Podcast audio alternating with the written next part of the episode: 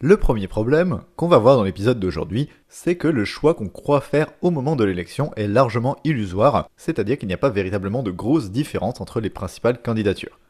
Évidemment, avant l'élection, les candidates et candidats peuvent tenir des discours un peu différents, mais une fois élus, ils vont mener généralement la même politique ou une politique proche, et pour s'en convaincre, il suffit de regarder un peu le choix qu'on avait lors des dernières grandes élections en France.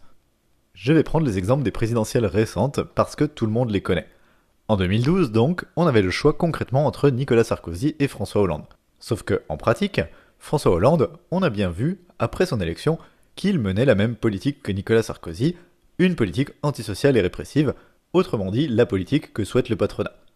Même chose en 2007, l'alternative qu'on avait à Nicolas Sarkozy, c'était Ségolène Royal. Mais Ségolène Royal, on a vu aussi, après coup, qu'elle était d'accord avec la politique de François Hollande, puisqu'elle a été ministre de François Hollande entre 2014 et 2017, et qu'elle a jamais émis la moindre réserve ou la moindre critique sur sa politique antisociale et répressive. Donc on peut supposer que si elle avait été élue en 2007, elle aurait mené à peu près la même politique que François Hollande et Nicolas Sarkozy ont mené. Alors bien sûr, pour ces élections, il y avait d'autres choix disponibles que les deux principaux, mais d'une part, les autres ont pratiquement aucune chance d'être élus, Hein, le choix réel se fait entre les deux, trois, maximum quatre candidates et candidats principaux, parce que, à cause du mode de scrutin, il y a une nécessité de vote stratégique pour l'un ou l'une des candidats de tête, hein, le fameux vote dit utile. Mais même si jamais par miracle un candidat ou une candidate dite alternative arrivait au pouvoir et arrivait à être élu, eh bien en fait rien ne nous dit qu'il ou elle mènerait une politique véritablement différente de ceux qui arrivent au pouvoir habituellement. En fait, si on regarde ces deux élections euh, que j'ai données comme exemple, les euh, principales candidatures alternatives, c'est-à-dire euh, celles arrivées en troisième et quatrième position, donc François Bayrou et Jean-Marie Le Pen en 2007 et Marine Le Pen et Jean-Luc Mélenchon en 2012, eh bien, il y a pas mal d'indices qui laissent penser que ces candidates et candidats-là n'auraient pas fait une politique véritablement meilleure s'ils avaient été au pouvoir, au contraire même pour certaines. Je vais regarder surtout d'un point de vue économique ici. Je pense que l'ensemble de ces candidates et candidats alternatifs auraient tous plus ou moins essayé de faire la politique du patronat s'ils avaient été au pouvoir, même s'ils ne s'en vantent pas ou euh, qui voudraient bien nous faire croire le contraire. François Bayrou, par exemple, a gouverné plusieurs fois avec la droite et a même été plusieurs fois ministre sous des gouvernements de droite. Jean-Marie Le Pen, en plus d'être un fasciste et un tortionnaire, économiquement, il a toujours été ultra-libéral, il s'en est jamais caché, et il était même fan de Ronald Reagan, une des figures du libéralisme le plus décomplexé. Sa fille Marine Le Pen, elle, c'est un tout petit peu moins évident, parce qu'elle fait semblant de se préoccuper du sort des travailleurs, et elle tient parfois en apparence un discours social. Mais en réalité, elle passe aussi son temps à monter les travailleurs les uns contre les autres, en attisant la haine contre les étrangers, les chômeurs, les fonctionnaires, etc. Au plus grand bénéfice du patronat, hein, puisque l'écrasante majorité des travailleurs ont des intérêts communs et ont en fait largement intérêt à s'unir. Et d'ailleurs, Marine Le Pen prône aussi des mesures que veut le patronat, par exemple l'augmentation du temps de travail, avec la suppression des 35 heures et le retour à 39 heures travaillées, ou la réduction des cotisations sociales pour les entreprises, qu'elle appelle charge. Donc, en plus de toutes les autres horreurs qu'elle dit et qu'elle a l'intention de faire, le fonds économique est toujours au bénéfice du patronat, et d'un point de vue économique, toujours pas de vraie différence avec les gouvernements au pouvoir. Et enfin, même chose aussi pour Jean-Luc Mélenchon. Jean-Luc Mélenchon, c'est le seul gros candidat qui fait encore semblant d'être de gauche et de critiquer un peu le patronat, et qui propose des mesures sociales. Mais en fait, derrière ces discours en apparence critiques et révoltés, il y a un certain nombre de contradictions et de trucs qui ne collent pas avec cette image. Par exemple, c'est quelqu'un qui était notamment assez proche du marchand d'armes Serge Dassault, et oui, pour qui il avait beaucoup d'estime et d'admiration, et qu'il qualifiait de grand industriel. Or, Serge Dassault, c'était quand même non seulement un grand patron, donc quelqu'un qui avait accumulé et fait fructifier sa fortune grâce à la sueur des autres, mais aussi un marchand d'armes qui n'a pas hésité à vendre des armes à des dictatures, donc quelqu'un qui avait du sang sur les mains. Donc ça fait relativiser un peu le discours en apparence critique du patronat de Jean-Luc Mélenchon D'autant plus que lui non plus n'hésite pas à opposer les travailleurs entre eux en reprenant les termes les plus caricaturaux de l'extrême droite par démagogie et par intérêt électoral. Par exemple, quand en 2016 il accuse les travailleurs détachés de venir, je cite, voler le pain des travailleurs locaux en Europe, l'intérêt d'employer cette formule est de créer une polémique pour faire parler de lui, mais avec le risque de légitimer le discours d'extrême droite et d'attiser la haine au passage.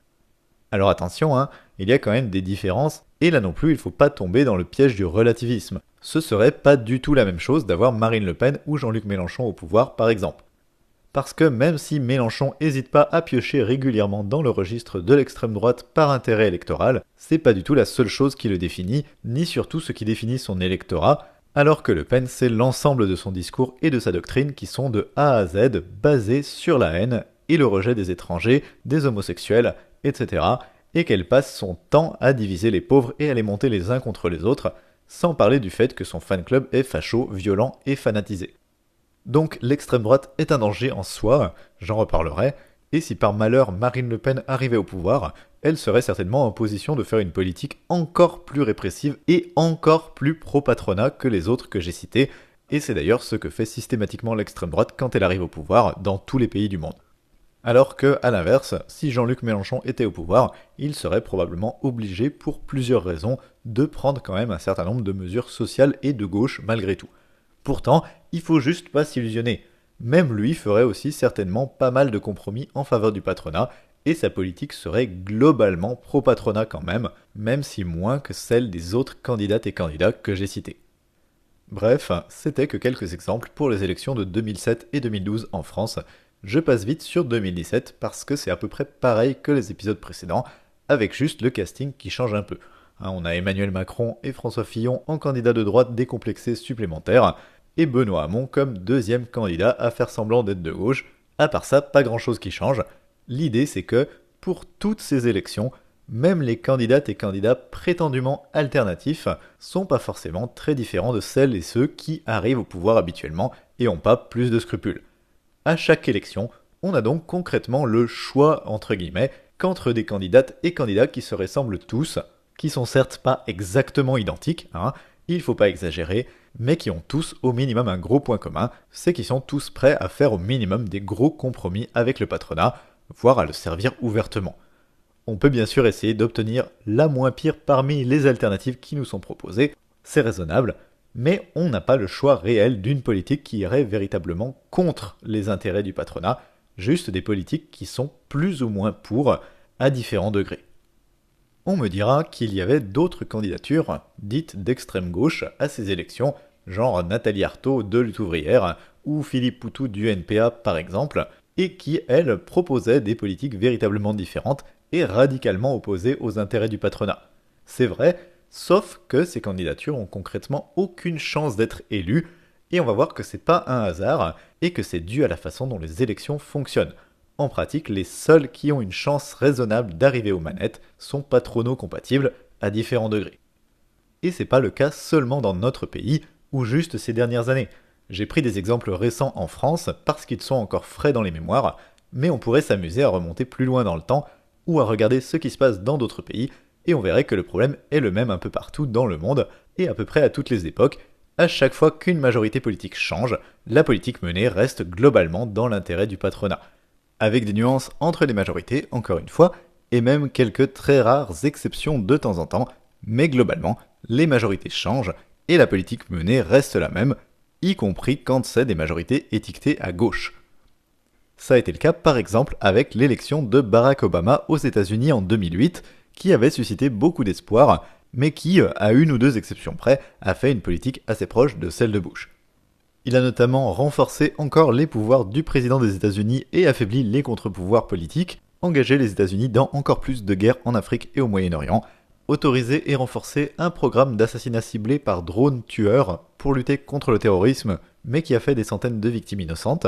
Il a aussi élargi les pouvoirs de surveillance de masse de la NSA aggravé considérablement les expulsions de sans-papiers, et quant à la baisse des chiffres du chômage pendant son mandat, elle s'est faite au prix de la création de très nombreux emplois précaires et à bas salaire, et de l'augmentation globale des inégalités. Donc pas un bilan super reluisant ni progressiste, mais Obama est pas le seul. Il s'est passé la même chose quand la gauche radicale Syriza est arrivée au pouvoir en Grèce en 2015 et a poursuivi et aggravé les politiques d'austérité des précédents gouvernements. Même chose aussi au Royaume-Uni quand les travaillistes au pouvoir ont attaqué les services publics et globalement poursuivi les réformes de Thatcher qui démantelaient l'État-providence. Idem en Allemagne quand le Parti social-démocrate allemand, le SPD, a fait des réformes qui ont flexibilisé le marché du travail et appauvri des millions d'Allemands et d'Allemands pour faire baisser les chiffres du chômage à coût d'emploi précaire, ici encore au plus grand profit du patronat. Et pareil en France quand François Mitterrand est arrivé au pouvoir et a mené très rapidement une politique de droite. Autrement dit, à chaque fois, même ces majorités étiquetées de gauche ont fait globalement une politique favorable au patronat, juste un peu moins que la droite. Alors en pratique, presque toutes ces majorités ont fait ici et là quelques petites réformes de gauche et sociales quand même, histoire de pas trop s'aligner leur électorat, mais si on prend du recul et qu'on regarde leur bilan global, et qu'on fait la somme de tout ce qu'elles ont fait de positif et de négatif, on se rend bien compte que leur politique a quand même été globalement de droite et beaucoup plus favorable au patronat qu'aux travailleurs. Moins pire que ce que ferait la droite officielle ou surtout l'extrême droite, il hein, n'y a pas photo, mais globalement favorable au patronat quand même. Donc, élection après élection, le peuple a beau remplacer les élus et les partis au pouvoir par d'autres élus et d'autres partis, ça ne change pas grand-chose aux politiques menées. Pourquoi? Eh bien d'abord parce que le choix qu'on a au moment de l'élection est un faux choix, ou au minimum un choix artificiellement restreint, un choix qui est en pratique limité à des alternatives qui sont pas tellement différentes, avec un marketing parfois différent, mais qui sont toutes au moins prêtes à faire la politique du patronat.